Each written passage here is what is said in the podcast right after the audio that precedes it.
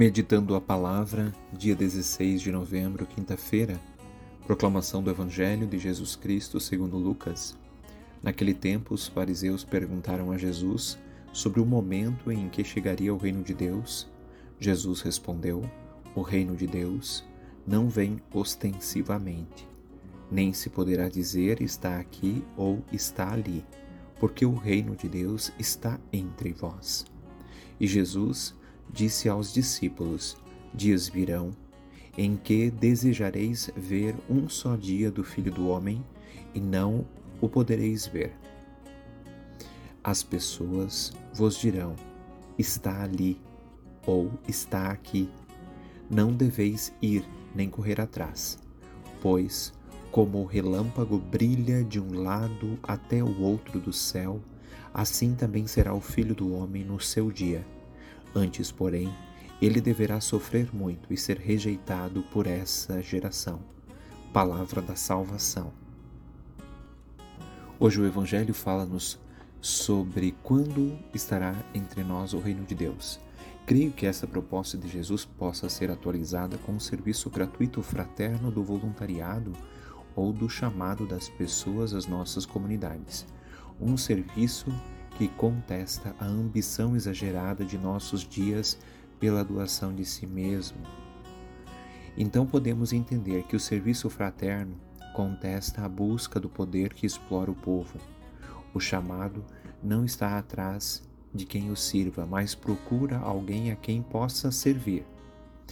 A solidariedade do serviço de todos os chamados revela que a pessoa é abrasada com uma estrutura social justa que vai produzir justiça, procura sentir com o sentimento do outro para poder fazer-se solidário com a necessidade do irmão necessitado. Contesta a injustiça estrutural da sociedade que procura pobreza e miséria e produz estas causas. O chamado é uma pessoa empenhada com a estrutura social justa que vai produzir justiça. Outro aspecto do chamado é a gratuidade. Quem querer recompensa alguma não exige privilégio por seu serviço. Totalmente desinteressado, faz o bem por fazer o bem. Seu trabalho não é calculado em preço, contesta o interesse do lucro, da acumulação de bens e da promoção pessoal. Outro aspecto é a disponibilidade. Significa ser disponível, isto é, estar inteiramente à disposição, sem escolher tipo de trabalho, nem local, nem impor condições, nem hora. Testemunha sem pretender posição social e status. Contesta a atitude de sempre e só pensar em si, sem tempo de pensar nos outros. Também um outro aspecto é a discrição a pessoa chamada é discreta, isto é, ela não procura projetar-se diante do pobre, colabora com sugestões sem críticas e muito menos fofocas. O seu princípio de vida é mais ou menos esse: não importa que o pobre não saiba quem eu sou, importa que eu saiba quem ele é.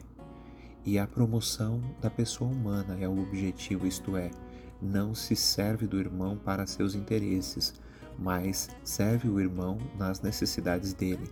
Procura fazer o seu serviço voluntário, o seu chamado, uma ajuda ao irmão, colocando-se a serviço dele com o senso de justiça social. Existe uma qualidade que reúne as seis virtudes numa só, que é o chamado espírito em equipe, contestando a mania de hoje em deusar as pessoas.